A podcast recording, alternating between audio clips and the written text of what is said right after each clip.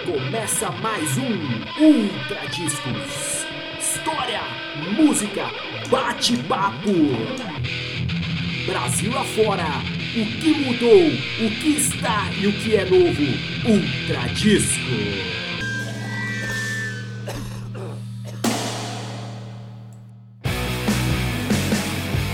Salve, salve! Começando mais uma edição de Ultra Discos, a Rádio Pirata em podcast.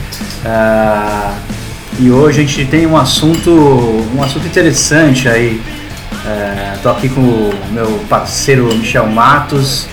E, e acho que a música é um, é um campo da, da humanidade onde as pessoas brigam bastante, né, Michel? Acho que tem bastante treta na música, né? É, briga. Uma boa briga ninguém gosta de perder. E no rock and roll não seria diferente. E a gente vai puxar algumas histórias interessantes de brigas, ah, de acontecimentos, de coisas que às vezes passou despercebido, mas para nós não, porque uma briga estamos lá, como bons e bonitos hooligans. É, a música, é um lugar de muitas vaidades, né? É, e é, em todos os gêneros na real, né? Mas ah, no rock and roll em especial o pessoal costuma ser mais violento, né? Ah, com certeza, né, Fer? Não imagino, por exemplo, um show de reggae o pessoal sendo violento, né? É, Michel, mas o, o reggae não é, não é tão pacífico assim como a gente pode imaginar, né?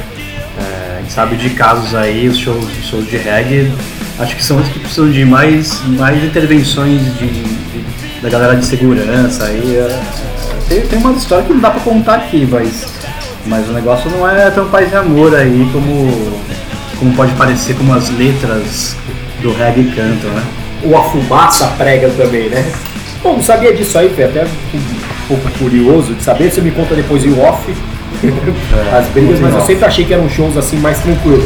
É, tá, tava falando, é, mesma, parece a mesma coisa, tipo, tocando MPB o violãozinho, mas sabe que e- e, é, tocando MPB o violãozinho e, e o pau comendo, uma vez eu fui numa virada cultural e tinha um palco que era palco que era homenagem a Elis Regina. E aí tinha uma pessoa tocando Elis Regina, música da Elis Regina, que a Elis Regina gravou e tal. E aí tava tocando uma música que chama Bri- Brigas Nunca Mais. E de repente o pau começa a comer no público, sei lá o que aconteceu. E é- era muito engraçado, porque eles, sei que lá, brigas nunca mais, o puro comendo. Pau cara, comendo. muito engraçado. Pô, eu lembro uma também, eu não sei. Pô, eu gostaria que você estivesse nesse dia comigo, mas eu me lembro uma vez uma também no Tendal da Lapa, eu, um grande amigo, que bebe comigo, fomos ver um show punk, era um festival punk, foi tocar o Glide Peaks, na hora do 7 de abril, a música voava pedra pra todo lado, um quebra-pau generalizado. Eu me lembro esse, esse meu amigo, que é o Fernando, escondido atrás de uma caçamba, e falando, pô, a gente não tem mais idade pra isso. Não, é, hoje, hoje, os shows, hoje os roqueiros envelheceram também, né? É, acho que os shows são bem mais pacíficos, a gente pode ir com tranquilidade. Pô, a gente tava falando um pouco antes de começar aqui da, daquela matéria com o pessoal do Hangar 110 e, e tem um momento que ele fala que é, você se dedicar a um estilo punk e tal, as pessoas acham que vai ter facada na porta, né? E não, e não é mais assim, né? Não, mudou muito, né? Eu acho que isso também vem muito das histórias dos anos 90, onde a gente teve ali uma segregação forte das tribos. Não sei se você lembra do show do Sepultura. É, pois é, uma das coisas que acho que a gente comentar, né? Do, da- do tiro lá na Praça Charles Miller, morreu uma pessoa, né? Ah, era um show interessante, era a primeira banda, o Sepultura ia fazer uma turnê fora, era um show comemorativo.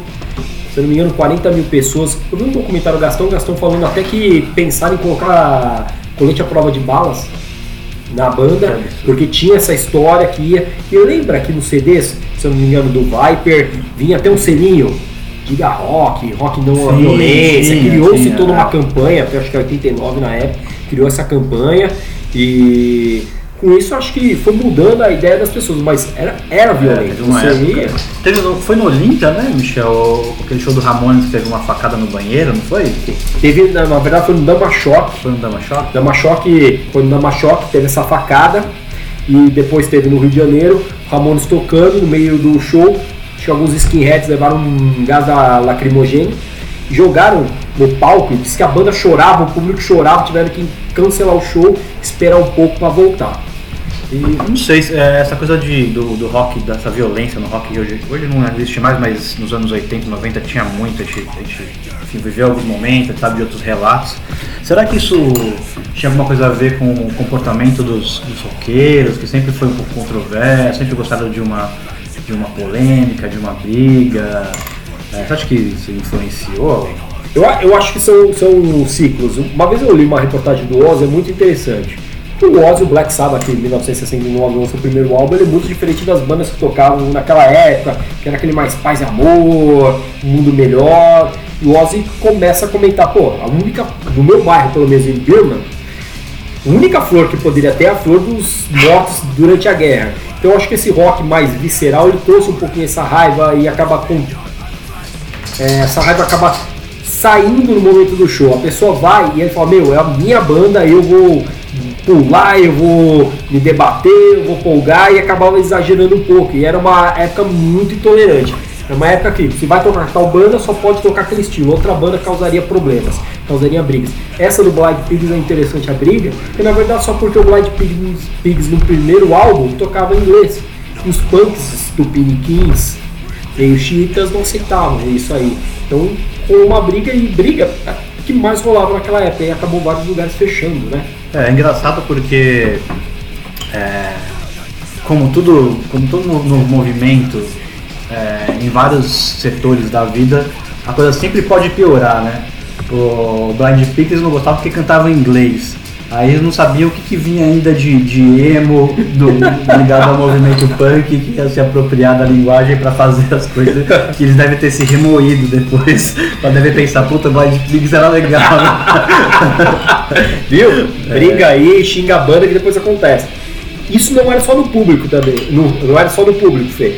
Se eu não me engano, as bandas também. Uma história muito interessante, o Clemente do Inocentes, simpático Clemente, muito amigo do Kid. Vinil, disse que uma vez encheu a cara no show do Magazine, o Magazine fazendo sucesso, quebrou uma garrafa e correu atrás do Kid Vinil tentando matar ele. Eles eram amigos. É, é, é, o, o- o mundo do punk, assim, do- não só no Brasil, mas no mundo, tem, tem umas histórias interessantes. Eu- e, o, e o Clemente, acho que, não sei como é que tá agora, deve estar mais calmo, né? Deve- a idade acho que acalma as pessoas, né? A gente vê, tira pela gente, né?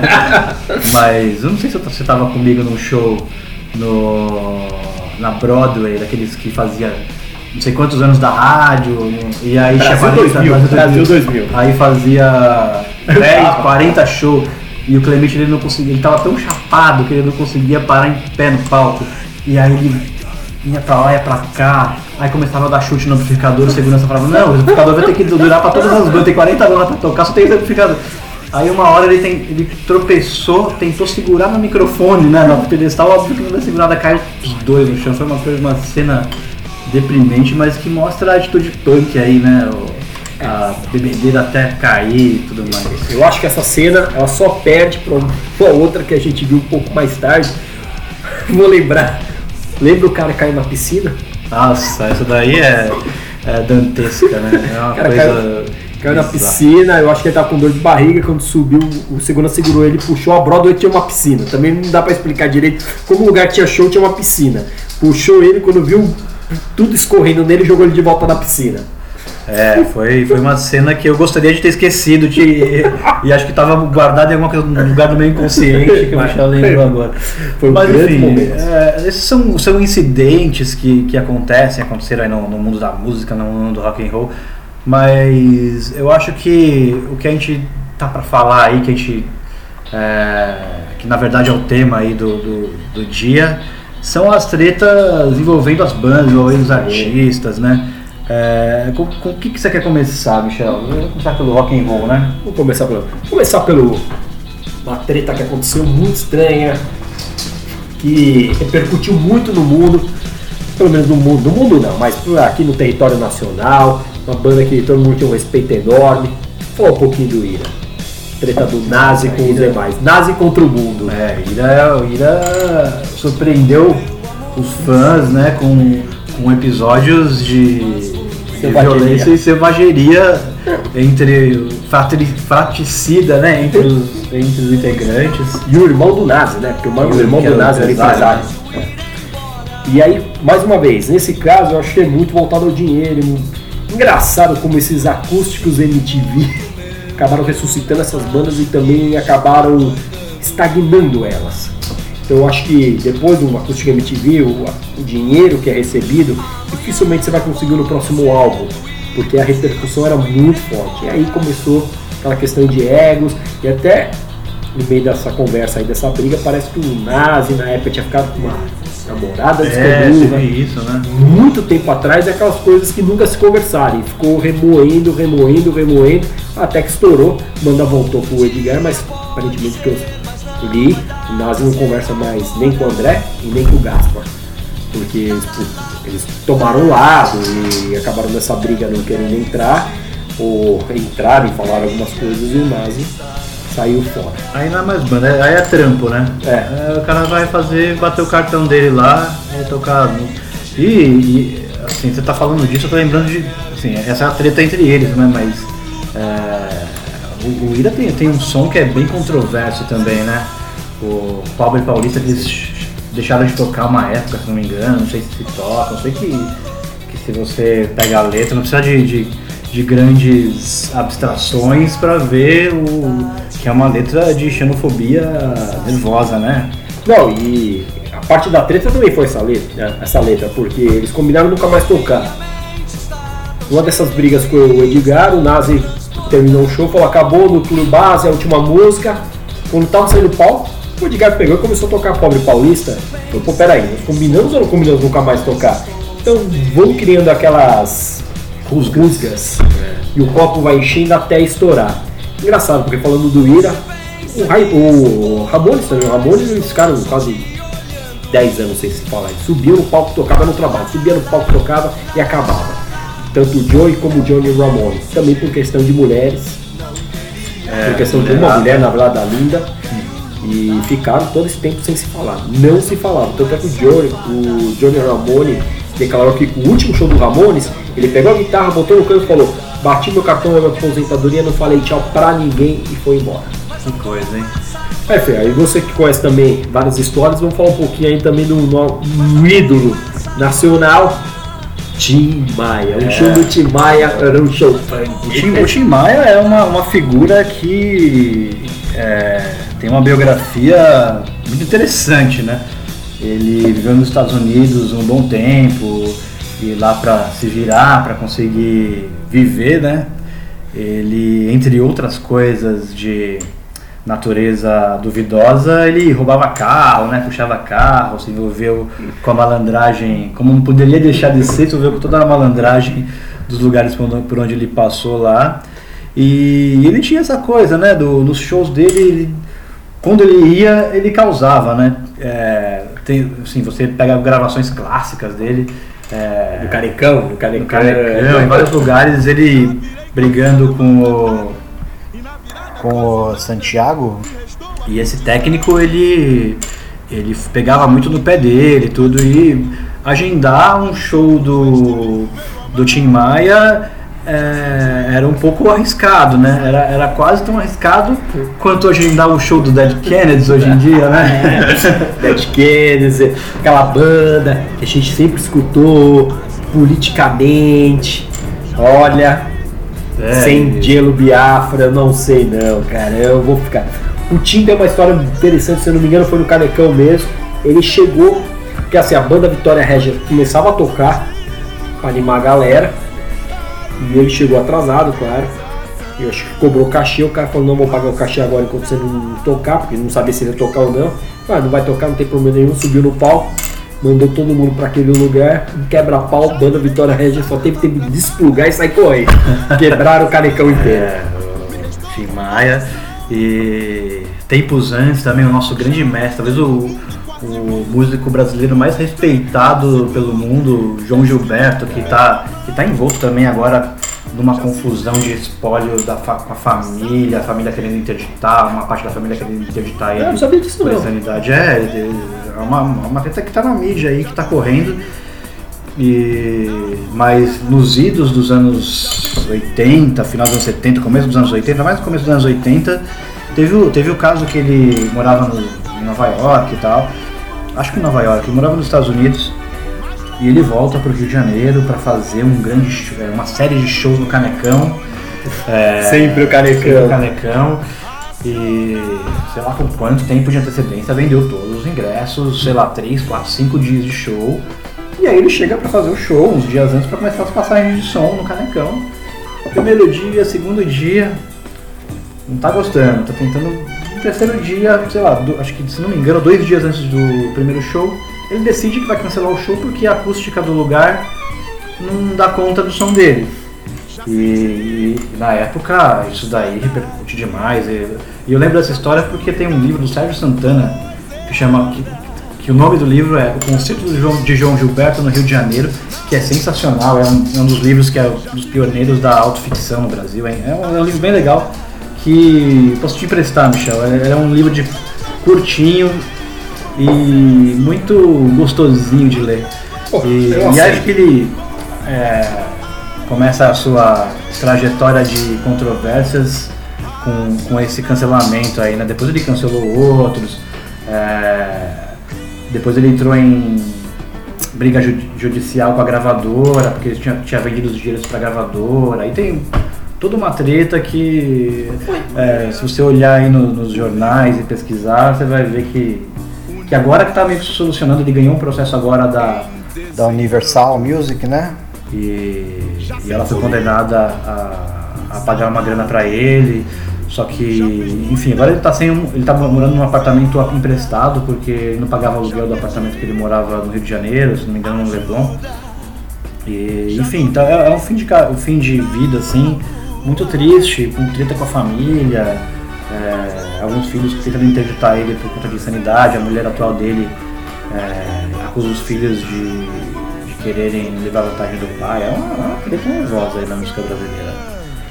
Foi ele que quebrou o violão uma vez, tocando, deu um chilique, jogou violão. Eu sei que teve lá no, no festival. Do Sé- é, Sérgio mas eu Ricardo, sei, ele né? também xingou uma plateia. Eu não lembro. Eu lembro uma questão do João Gilberto que ele xingou, levantou, foi embora. No meio do show mesmo. Né? É, Isso eu não lembro dessa história, não conheço não. Sei que, o- que o João Gilberto sempre é, envolve. Tudo que envolve o João Gilberto sempre envolveu muito dinheiro, né? Porque ele, sem dúvida, é o maior aço da música brasileira de todos os tempos, se, se a gente vai contar é, o cenário internacional. E é engraçado que eu lembrei agora de um comercial que ele fez da Brahma. Ele fez o comercial É, ele da Brahma? fez um comercial da Brahma nos anos 80, 90, acho que é 90. Que é ele tocando o jingle da Brahma no teatro municipal, com aquele estilo dele, né? Todo. Era uma coisa assim. Pensou cerveja, pedi Brahma show. Eu me lembro disso, agora eu lembrei, lembrei. Ganhou um É caminhão de dinheiro também.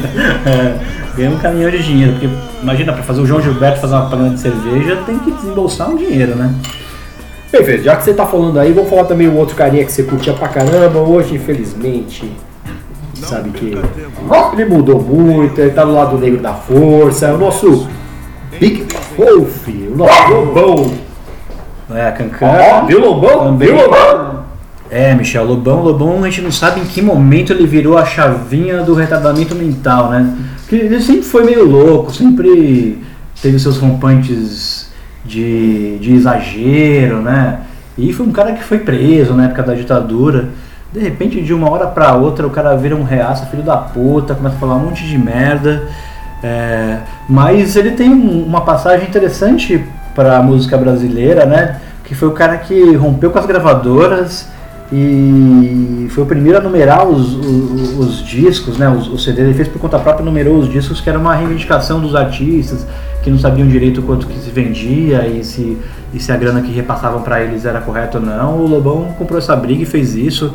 E é o último álbum interessante do Lobão. É um bem legal, A Vida é Doce chama. Não é um álbum que saiu numa revista? É, saiu na revista Vendia na Banca e tinha numeração e tal. Tinha o Cachorro Grande, ele acabou bancando também o Cachorro Grande pra lançar um álbum Sim. por ali. Acho que a Plebe Hood também. O Lobão seria um tipo, um tipo Magic Monstro? Médico e o monstro, né? É, sei lá. Eu, eu não sei. Eu, eu acho que um dia ainda vai- ele vai dar, vai dar uma reviravolta e vai negar tudo isso que ele tá fazendo agora. Acho que. E vai virar É, budista. Eu, eu não sei, cara. Eu- eu- não dá pra entender. Não dá pra entender a dele. E ele fala umas insanidades tão absurdas. Que muitas vezes não dá nem pra acreditar o que ele tá falando, né? É, eu não sei em que, em que universo que ele vive pra falar as coisas que ele fala. Mas enfim, é um cara também que foi, sempre foi da, foi da treta também, né? Ele vive, xingando, vivia xingando o Caetano, não sei se xingando o Caetano, porque eu não, sinceramente, eu não me interesso mais em saber porque o Lobão fala.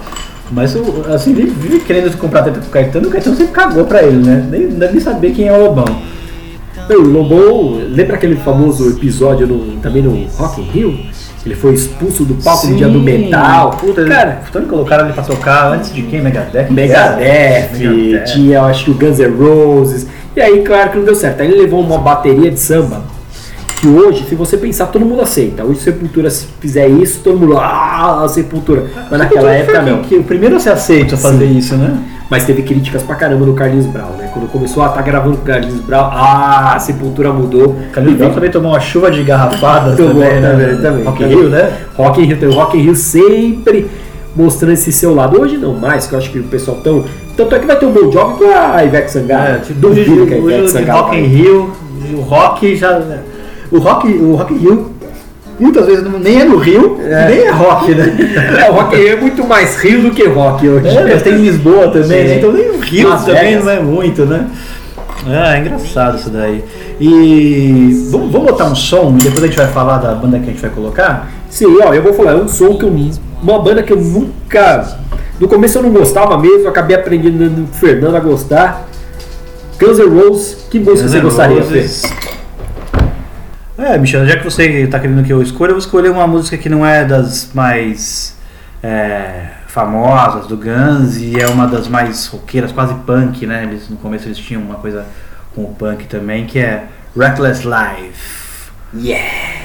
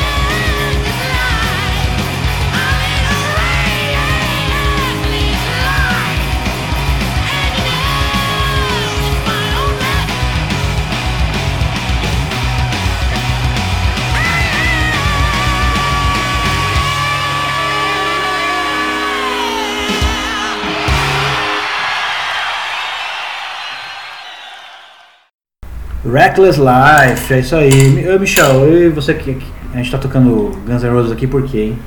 Porque é a próxima treta, Axl Rose e Kurt Cobain. É interessante porque no final dos anos 80, grandes bandas pregavam aquela história do mulheres, drogas e rock and roll. Quem? Motley Crue, o próprio Aerosmith. Que o que tá com a, com a série, não assisti ainda. O filme? Assiste, assiste, é. muito bom. Só assisti. e o próprio Van Halen. E o Guns N' Roses veio nessa tomada aí. Seattle aparece com aquele monte de banda falando: Pessoal, não vamos festejar.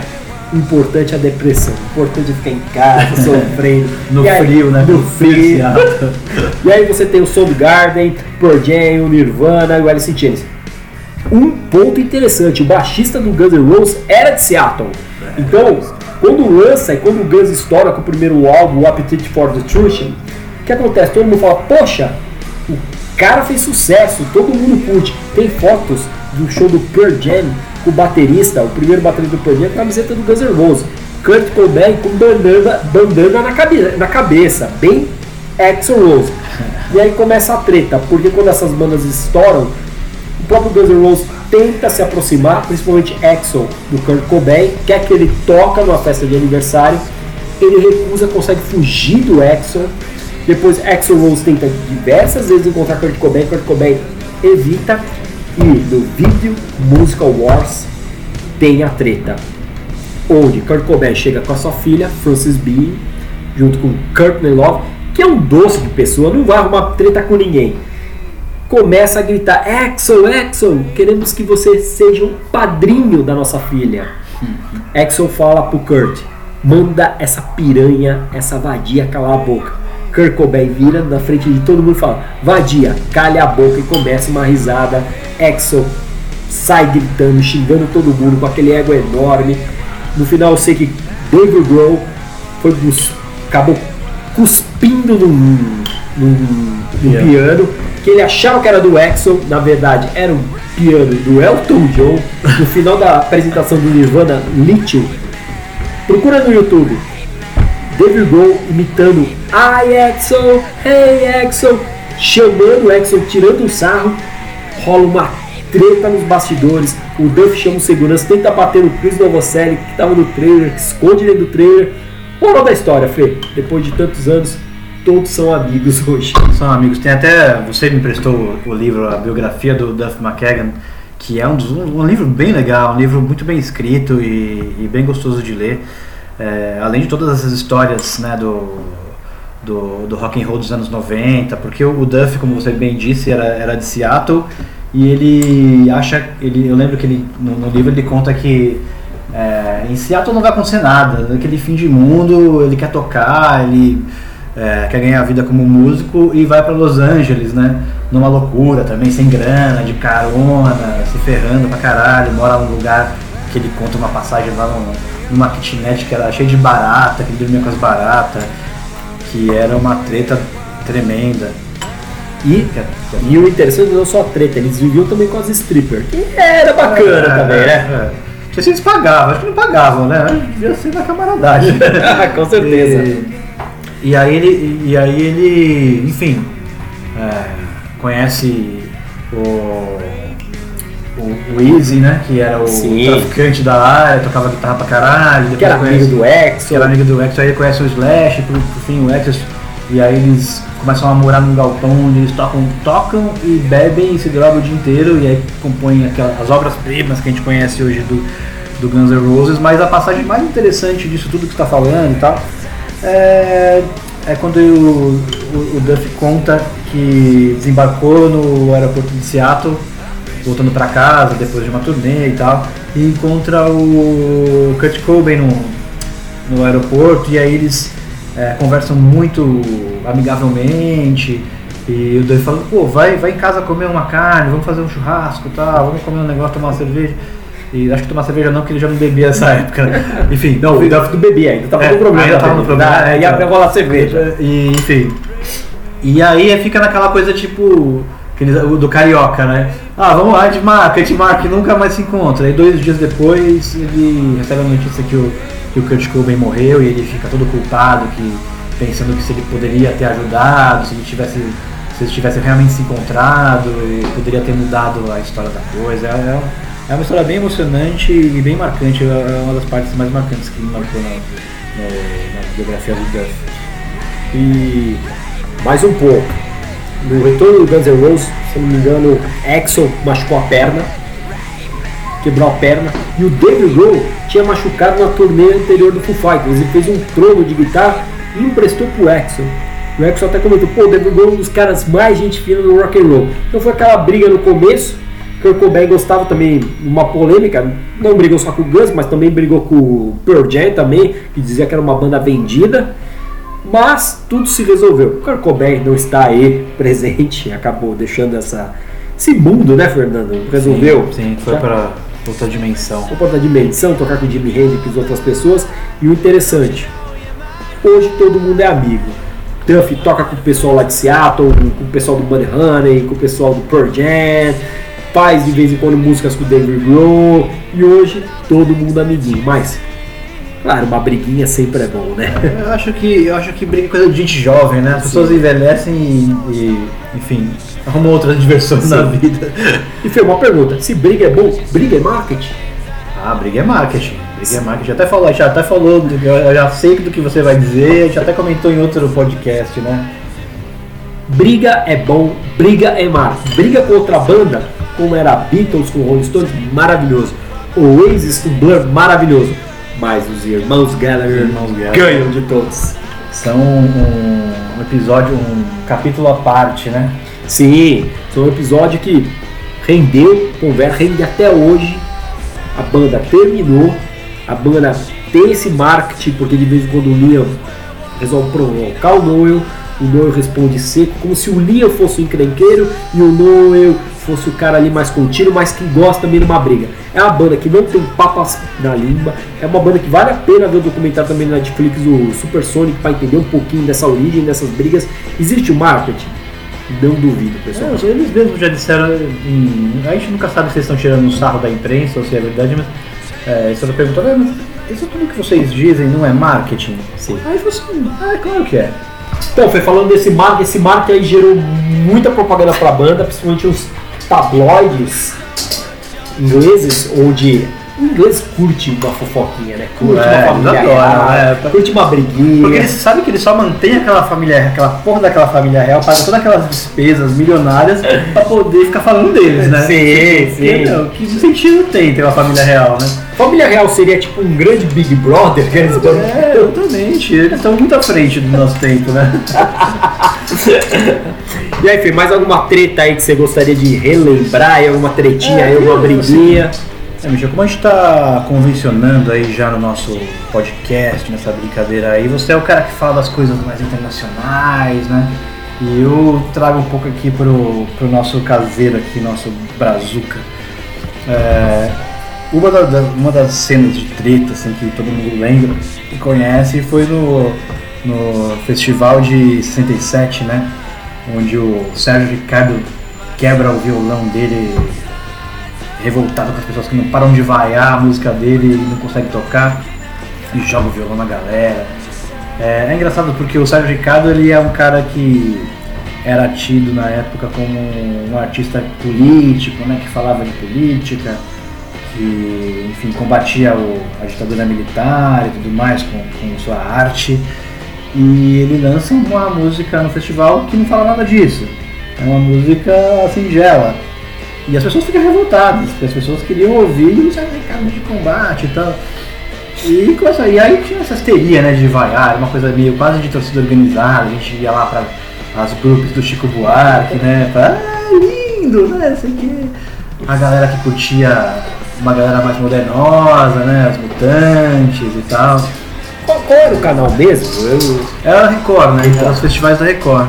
Depois, o, depois a, Re- a Rede Globo tentou reeditar isso nos anos 80, né? E, inclusive, a TT Espíndola, estive no show dela ontem lá no Sesc Avenida Paulista, que fecha com a, a, a épica Escrito nas Estrelas, a, a- a música ficou famosa nos festivais, mas enfim, o Sérgio Ricardo, ele. Aí ele não aguenta aqui, a galera não para de vaiar, ele para, ele começa a falar.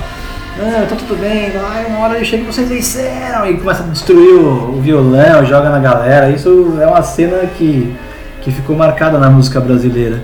Mas outra coisa que ficou marcada na música brasileira dos anos 90, que é o, que é o nosso forte, né, Michel? Que é o momento que a gente sim. mais viveu é, intensamente. É uma das bandas que eu, eu lembro muito bem, Michel. Quando eu, um amigo meu do colégio, Colégio Técnico Estadual, Guaraci Silveira, lá em Pinheiros, me chegou com uma fitinha. Cara, ouve essa banda. Essa banda é foda, é muito legal. Eles falam, falam palavrão pra caralho. Assim, ah, vamos ouvir. Raimundos. Puta, aquilo revolucionou a minha forma de ouvir música. Como que os caras fazem isso? E, enfim, acho que pra mim, tanto pra mim quanto pra você, foi, foi um, um marco assim de, de curtir som e tal. E a forma deprimente como a coisa acabou, né? É, acabou naquele esquema, né? Eu quero ver o oco mesmo, É. né? Raimundos, ele muda o cenário pro bem e pro pior. Porque ele cria uma coisa nova que bota o rock ali no topo, mas ao mesmo tempo todas as gravadoras começam, meu, tem que fazer igual. Vamos fazer igual e vender. E aí, claro, aí veio outras bandas, veio Mamonas, Mamonas. é, veio toda essa leva, mas Raimundo, eles foram pioneiros em, em misturar, a gente tava falando um pouco. Sim. Ah, eu não sei nem se entrou no- na gravação, acho que a gente falou em off do Sepultura, né? Que foi a primeira banda que foi aceita a colocar elementos de música brasileira no rock. Mas eles colocam de forma radical, né? No show deles tinha triângulo, tinha o Zé Milton que tocava, fez participação em alguns shows tocando sanfona. Foi a primeira banda que, de rock que incorporou. Quer dizer, primeira banda de rock também a gente pode devagar com andou, né? Porque nos anos 60, 70 tinha muita gente fazia isso. Mas acho que nos anos 90, que, que acho que foi um momento que se dividiu em tribos, né? A galera tipo do rock, rock era rock e, e você não podia ouvir outra coisa. Foi quem ousou colocar esses, esses elementos de música é, regional. Aí, aí, na mesma onda veio o Chico Sainz, a galera de Recife, mas o, o Raimundo nessa chave do, do hardcore e do punk, né? Pode até ser um pouco blasfêmia da minha parte, mas o Sepultura, claro, ele fez um grande álbum com o Roots. Claro, o pessoal de fora do Brasil ia curtir porque era uma coisa muito diferente, tanto é que influenciou depois toda aquela cena new metal. Só que o Raimundos lançou antes, lançou antes de 94, 95. Eu acho que também preparou o terreno para Sepultura, para ver aquele negócio, ou Sep- Sepultura com Lodum, Sepultura com raízes, Sepultura na tribo, porque Raimundos acabou criando aquele negócio. Fala de forró junto com punk rock. E era uma banda extremamente divertida, que acabou de um jeito nada divertido. Não vou dizer se o vocalista tá certo ou errado, porque é uma escolha Não, ele tá errado, um. ele tá errado, eu, vou- eu digo, quando quer dizer eu digo, é um pau no cu do caralho. Não, e o legal que, tá, já que você falou, ele fala que a música era tão como Satã, mas ele não nega o dinheirinho que todo mês ele recebe pelas músicas lá, que ele é. ajudou. O É, é. mercadinho cai na conta dele todo mês e, e- e essa é uma bronca que o Digão tem dele, né? Tem Tem, tem uma história que o Digão conta que é, ele chegou todo feliz um dia no ensaio da banda, pô, comprei um apartamento, assinei contrato hoje e tal, contando com a grana que a banda tá ganhando, ganhando dinheiro pra caralho e tal. Passa dois dias ele fica sabendo, você falou que foi pela Capricho, né? É, alguma revista fazendo essa de fofoquinha e falou, tô saindo Raimundo. Saindo Raimundo porque fumando muita maconha, tomando muita Coca-Cola, comendo muito McDonald's, era tudo muito over e a culpa era toda do Raimundos. E aí acabou a banda estacionando no tempo, demorou muito tempo para a banda ressurgir. Hoje não é a mesma coisa, toca, é interessante a gente escutar É, têm que pagar as contas mas- deles, né? Mas não é Raimundo, né? Cá entre nós, cá entre nós que podemos falar. É. Poderia terminar assim como o Titãs, né? O Titãs Titãs também. todo mundo saiu, mas todo mundo é amigo, ninguém brigou, que a a gente sabe. É, Titãs, Titãs eles, são, eles têm uma elevação espiritual, né? mas, o, mas o Raimundo, o Digão fica muito puto porque ele, ele diz, porra, se você sabia que você ia sair, por que você, você sabia que eu ia comprar caralho do apartamento? Por que, que você deixou fazer isso? Avisasse antes, o cara assumiu uma puta bronca aí. É, foi sacanagem, né? Quer dizer, a gente ouve a história do lado do Digão, né? O, o, o Rodolfo deve ter as- os motivos dele, né? Mas. Cusão, cuzão. Eu, eu fico, eu fico imaginando a cena, o Rodolfo entrando na igreja e o Digão entrando na Coelho, Coelho Fonseca assinando o contratinho. Foda, foda. Falando, ah, esse aqui, esse aqui. E ainda falando assim, não, não, não quero parcelar em, em um milhão de vezes. Faz em três parcelinhas aí que eu banco isso aí. O, aí, assim, pra nos encaminhar aí pro fim da, dessa conversa sobre treta, tem, tem uma treta que é talvez um dos videoclipes mais executados na história do rock and roll. Que se você olha lá no fundinho numa cena, tem uma, tem uma cena muito engraçada que é do Rolling Stones, né? Do, do Satisfaction, né? Satisfaction, né? Sim. Caindo as, as bexigas ali. Caindo as bolas, a alegria total e o Kate Richard dando uma guitarrada no cara. Meu, espancando o fã com guitarra, sei lá o que, que tá acontecendo ali, a gente nunca vai saber. Ô Fê, você falando isso me eh, lembrou também, não, não esquecendo, cara, também um show ali nos anos 90 do Toy Dolls. Então, idolo é o contrário, né? A vingança do fã, né? É, a vingança do fã. tava tocando, o Olga tava tocando alegremente, subiu o skinhead, deu um soco, o show teve que ser paralisado, que o Olga ficou desmaiado no palco. É, né? um momento em que acho que estava em evidência as disputas entre punk, skinhead, e ideologias que hoje é engraçado, né, Michel? Que hoje são, são ideologias é, toscas, né? De, dos skinheads e tal, que, enfim, no Brasil não cabe de forma alguma. E você falava, nossa, é uma galera. Uma galera tosca, né? Dos anos 80, 70, que tinha isso na cabeça e tal. E de repente uma, uma coisa que se propaga pro, pro brasileiro médio, né? Não, e pra mim, Engraçado isso. a única pessoa que pode ser skinhead aqui é o índio. Que ele nasceu aqui, ele começou aqui. Aquele que raça pura é o índio que não se misturou, né? Sabe que me lembrou o Olga caindo? Me lembrou uma cena. Você vai lembrar, isso deve ter cortado teu coração quando criança. o Maguila com o Holyfield. Maguila com Holyfield, mano, ele caiu Eu desmaiado. lembro até hoje. Como é a o- narração do Luciano Vale? Maguila tá bem, Maguila no jab, Maguila, Maguila caiu. Caiu. Maguila caindo, nunca mais levantou. Ah, Maguila, ó, um abração pra você, fez. Qual o cara que lutava lá que você gostava, que era o argentino? O Falcone era o. Tinha o Falcone porque ele, ele perdeu o Falcone, depois teve a revanche, né? Tocava a música do rock quando ele entrava. Depois ele perdeu pro James Quebra-Ossos Smith. Isso mesmo. É, mas é, enfim, eu acho que de tudo isso, o que fica, o que fica é a harmonia, é a beleza, é, é a paz entre os povos, né? E, e que banda que, que você acha que representa isso do, do- da paz, pela paz? Que, que banda que é pela paz? Pela paz, eu acho que o Titãs que gravou essa música, mas eu não vou escolher essa música não, Fê. Posso escolher outra? Pode escolher outra, porque o Titã, a gente tá falando do Titãs, porque o a gente começou a falar do Titãs, mas não contou por quê que a gente acha o Titãs. O Titãs, eles acabam relacionamentos de forma adulta, não brigam, depois fazem participação no show, gravam acústico. Eles, eles são almas elevadas. Ó, mas quem puder assistir o documentário do Titãs, Sim. a, como a vida é uma A festa, Vida é uma Festa. vai ver uma cena, essa eu fiquei chateada, eu acho que você ficou também, que é o Charles Gavan, tomando um come do produtor, ele fala assim, não, tô fazendo a virada, você não tá fazendo porra nenhuma, cara, toca que eu já falei, e ele com aquela cara assim, triste, Puta, como era o nome do produtor? O produtor? Não é o Liminha? O Liminha, é o Liminha. Liminha. É, é o Liminha. É o Liminha? Então o O Liminha- é o. É o, ele é o, o produtor também, é não o. tinha Peninha Smith? O Peninha é o do. Silêncio Da noite. Não, é o Liminha. O Liminha, aliás, o Liminha gravou os grandes discos do, do rock brasileiro, da música brasileira dos anos 80, né? Inclusive. É, inclusive eu, eu que sou baixista, né, Michel? A linha de baixo mais legal do rock, do rock, ou do pop rock brasileiro, foi, eu descobri faz uns dois anos atrás, eu não sabia disso. Foi o Liminha que gravou, que é da, Marina, da música da música Full Guys da Marina Lima, que tem um, que tem um baixo foda, que, enfim, o tema é outro, mas assim, eu- ele, ele contando essa história, ele tava brincando de tocar uma música do Michael Jackson, ele começou a fazer o baixo da música do Michael Jackson e mudar um pouco, e a Marina falou, não, é isso, é isso, e virou esse negócio fudido, enfim. Eu imagino a assim- Marina dando os passos Moonwalker, fazendo a letra, isso é uma coisa do louco. Fê, mas assim, no fundo ninguém quer brigar, mas todo mundo quer brigar. A paz sem reinar e eu vou escolher a. Posso, posso falar a música? Agora eu escolhi a do Guns, você escolheu a dos Titãs. Porrada! Os caras que não fazem nada.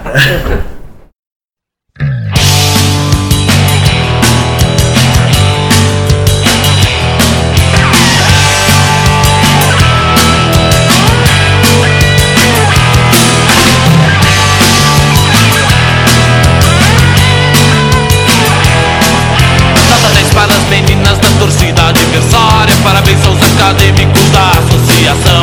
Salas para os formandos da cadeira de direito. A todas as senhoras muita consideração. Porrada! Nos caras não fazem nada. Porrada! Nos caras não fazem nada. Pedalinhas para o presidente. Condecorações aos veteranos. Bonificações para os bancários. Congratulações para os banqueiros.